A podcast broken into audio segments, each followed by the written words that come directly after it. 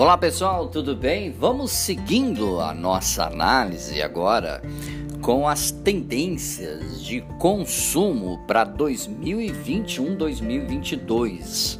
Esses, digamos, esse biênio que traz muitas diferenças e muitas tendências. É claro que o coronavírus apertou o acelerador das mudanças. As tendências que eram previstas para os próximos anos precisaram ser adiantadas. E você sabe disso.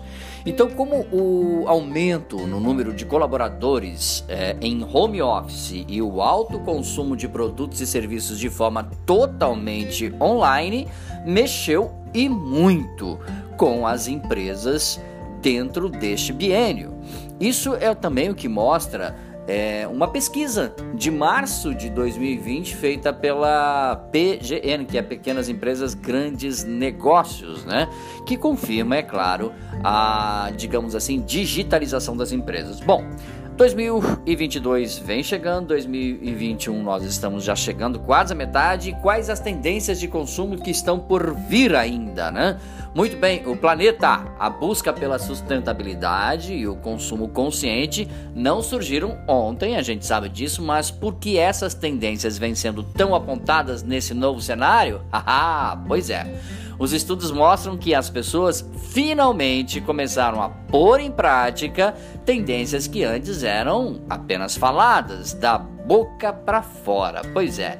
Além do mais, as marcas, é, e digo os grandes brands, como chamamos internacionais, também param para pensar o volume de conteúdo e produtos produzidos em seus lançamentos e anunciam alguns cortes, ok? Yves Saint Laurent, a Gucci, por exemplo, abandonaram o famoso calendário da moda e anunciaram que não farão mais quatro desfiles por ano, olha só, né?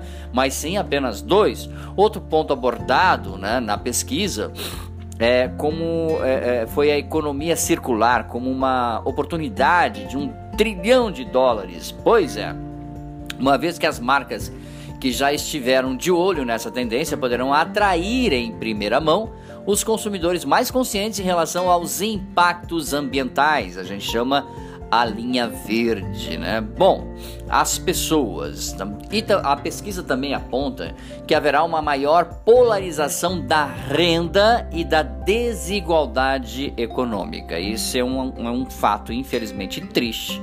O abismo entre ricos e pobres tende a crescer não tem muita por onde sair andando como as coisas estão andando. Então a pesquisa também ressalta o aumento das automações. Essa tendência, nós também lembramos aqui que o crescimento é, da China como potência econômica e tecnológica, aliás, o crescimento do TikTok, né, está aí para nos provar isso não é verdade?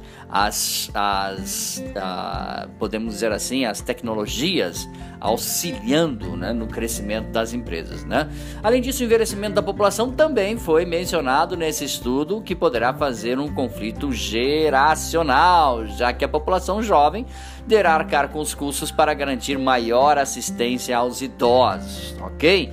Bom, vamos lá então. Através desses insights dessa pesquisa também se desenhou o perfil de três tipos de consumidores. Vamos lá? Para dentro de um futuro bem próximo.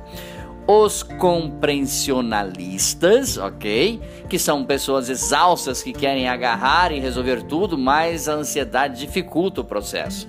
Então, como atingir esse público é importante, né? ajudando na organização ok? Os guardiões da empatia, que são as pessoas que enxergam além e são exatamente o contrário dos haters, né?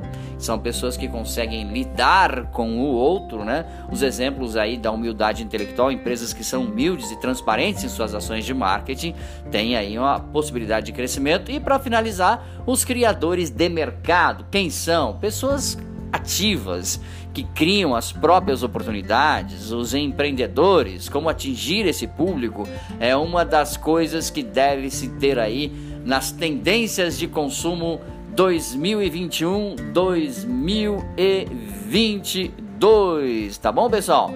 Mais dicas, podcasts e vídeos sobre marketing você encontra também no nosso site dbmarketingdigital.com.br. Grande abraço, até o nosso próximo encontro. Tchau, pessoal.